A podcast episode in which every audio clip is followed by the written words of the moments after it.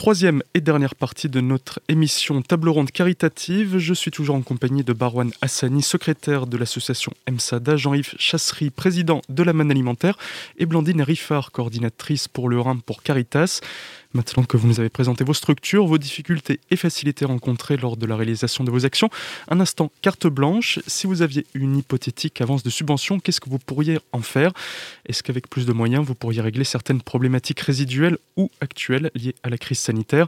Avec cette carte blanche, j'aimerais que vous nous expliquiez concrètement en quoi elle vous serait utile, de manière individuelle. D'abord avec vous, Barwan Hassani pour MSADA. Qu'est-ce qui vous manque le plus actuellement? Est-ce que donc c'est le local ou même un véhicule? Les deux, hein. je pense bien. Les deux, ce serait bien tout d'abord d'avoir un local, comme je l'ai dit précédemment, d'avoir un endroit à nous, même si on doit le partager, mais avoir notre endroit à nous quand même, pour faire nos réunions ou même accueillir les gens, recevoir les dons, distribuer les dons à cette adresse-là, recevoir euh, les professionnels, on va dire. Ce serait bien pour nous d'avoir un local. Après, un véhicule serait mieux parce que on aura notre véhicule à nous. Ça veut dire que quand on va faire les maraudes ou on va, on va à la rencontre des familles dans le besoin, on aurait le véhicule de l'AMSADA. Ça, ce serait bien aussi. Parce que là, pour le moment, vous n'êtes pas identifié, quoi. Donc, ces véhicules personnels pour y aller. Est-ce qu'il n'y a pas une réticence, justement, des personnes que vous allez voir au départ, qu'il n'y ait pas euh, le logo d'une association caritative qui peut peut-être donner plus confiance, euh, comme c'est le cas pour d'autres structures? Caritas, je pense vous avez des véhicules identifiés, non? Vous n'en avez pas? Bon, la MAN, du coup, on en a par contre. Voilà.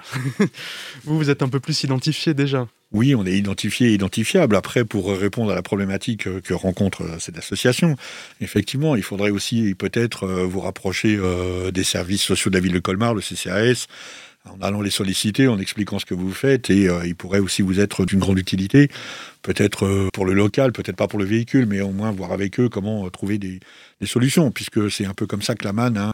on a eu cette chance, nous, au départ, on a commencé dans un garage, et effectivement, bah, du garage, on a réussi à obtenir des locaux et aujourd'hui, on a installé rue du Gals.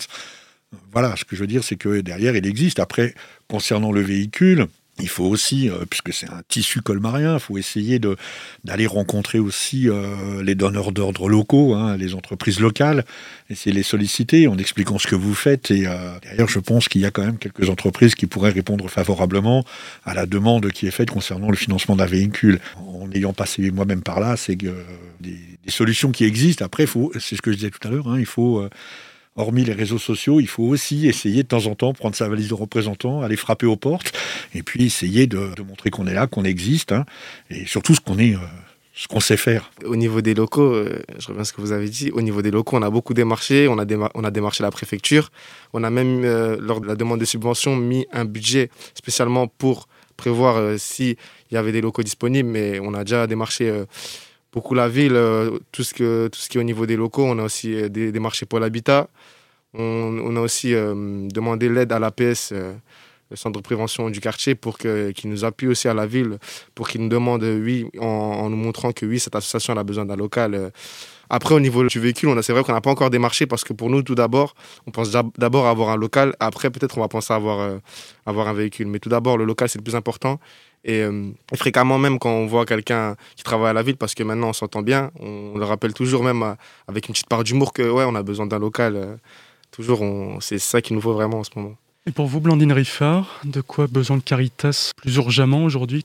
Qu'est-ce qui vous aiderait dans vos démarches? Alors moi, j'aimerais vous parler d'une démarche qu'on est en train de faire à Caritas, qui pourrait peut-être vous intéresser tous les deux, et en tout cas euh, sur lequel on reviendra vers vous prochainement, puisque je vous ai rapidement parlé tout à l'heure de notre accueil euh, spécialisé des familles en attente de parloir euh, à côté de la prison à Colmar, et vous savez peut-être que cette prison va bientôt déménager, et donc notre activité d'accueil des détenus va s'arrêter.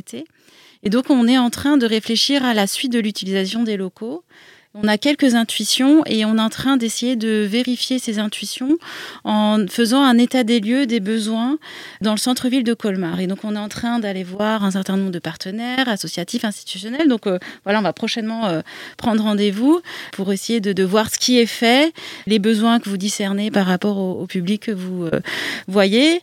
Et par ailleurs, donc ça c'est une, une, première partie d'état des lieux. Et la deuxième partie, c'est qu'on aimerait aussi aller à la rencontre des habitants du centre-ville, des utilisateurs du centre-ville. Pour l'instant, on est vraiment sur des intuitions. Et je vous partage une des intuitions. Donc, on n'est pas du tout dans le projet. Hein. Je répète, c'est une intuition. On n'est pas du tout à l'étape de la demande de subvention. Pas du tout. Mais une des intuitions qu'on a, c'est que peut-être on pourrait développer un petit déjeuner dans le centre-ville pour les personnes sans abri.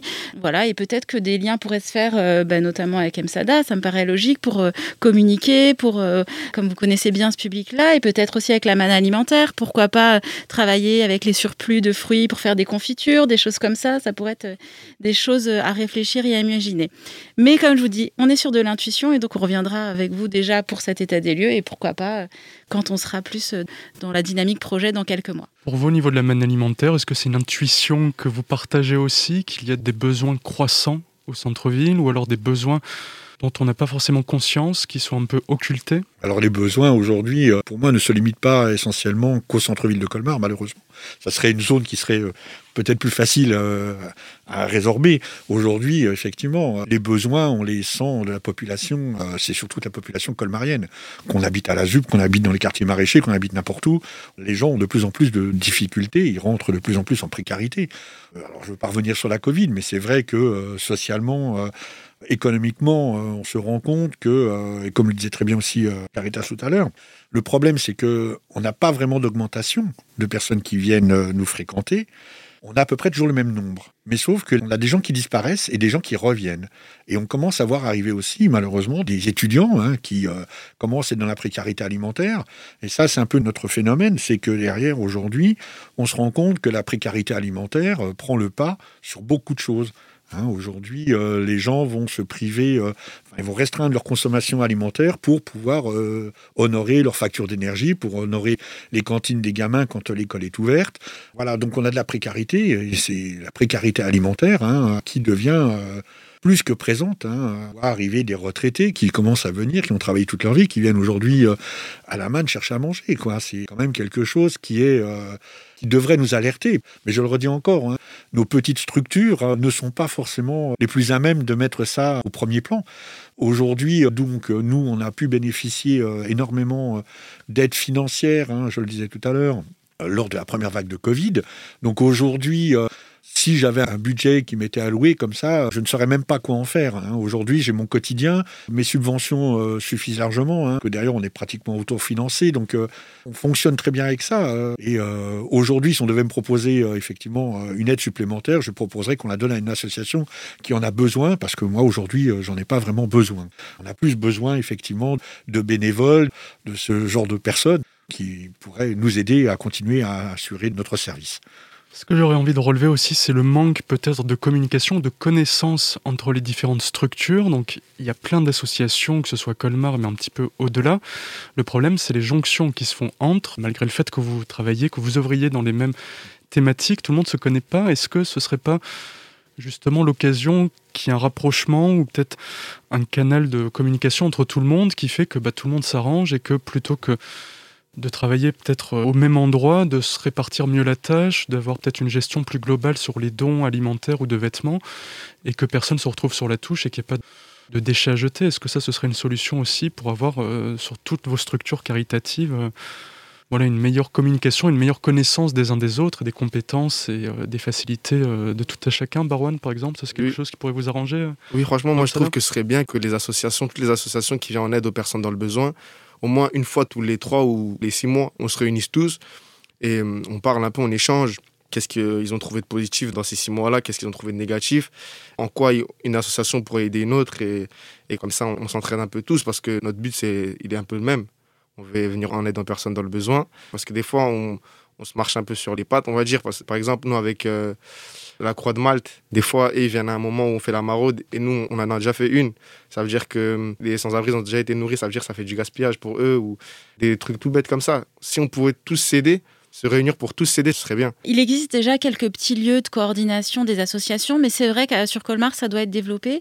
Je crois que c'est vraiment un point d'attention du CCS de la ville de Colmar, qui a vraiment ce souci-là. Et il y a un travail qui est fait en ce moment à ce sujet. Ça a d'ailleurs commencé, puisqu'il y a une coordination de l'aide alimentaire notamment, qui se fait euh, animée par la ville de Colmar. Mais c'est vrai qu'il y a encore du chemin à faire, et c'est vrai que voilà, nous, à Caritas, travailler en partenariat fait vraiment partie de notre façon de travailler. Donc c'est quelque chose de très très très important effectivement pour être ensemble, être plus fort ensemble. Et surtout combattre cette précarité qui est grandissante. Effectivement, euh, moi je rejoins ce qui vient d'être dit.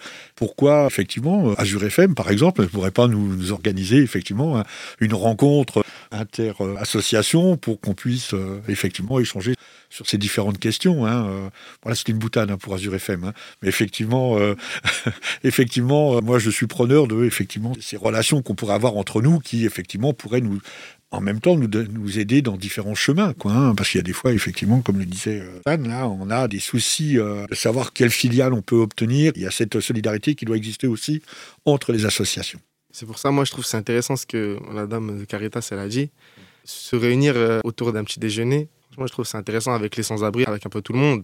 Qu'on échange, même avec les sans-abri, on les, on, les met avec nous, on, rigole, faire un premier contact. En tout cas, moi, je soutiens ce projet et pour moi, il est très intéressant. Eh ben, on va en parler après alors. eh bien, merci à vous trois. Cette table ronde est maintenant terminée. C'était une émission réalisée avec le soutien du ministère chargé de la ville, la préfecture du Haut-Rhin, la ville de Colmar et la direction départementale de la cohésion sociale et de la protection des populations du Haut-Rhin. Elle est disponible en podcast sur notre site azur-fm.com dans la rubrique actualité régionale où vous pourrez la réécouter et la télécharger. Bon dimanche à tous à l'écoute de votre radio.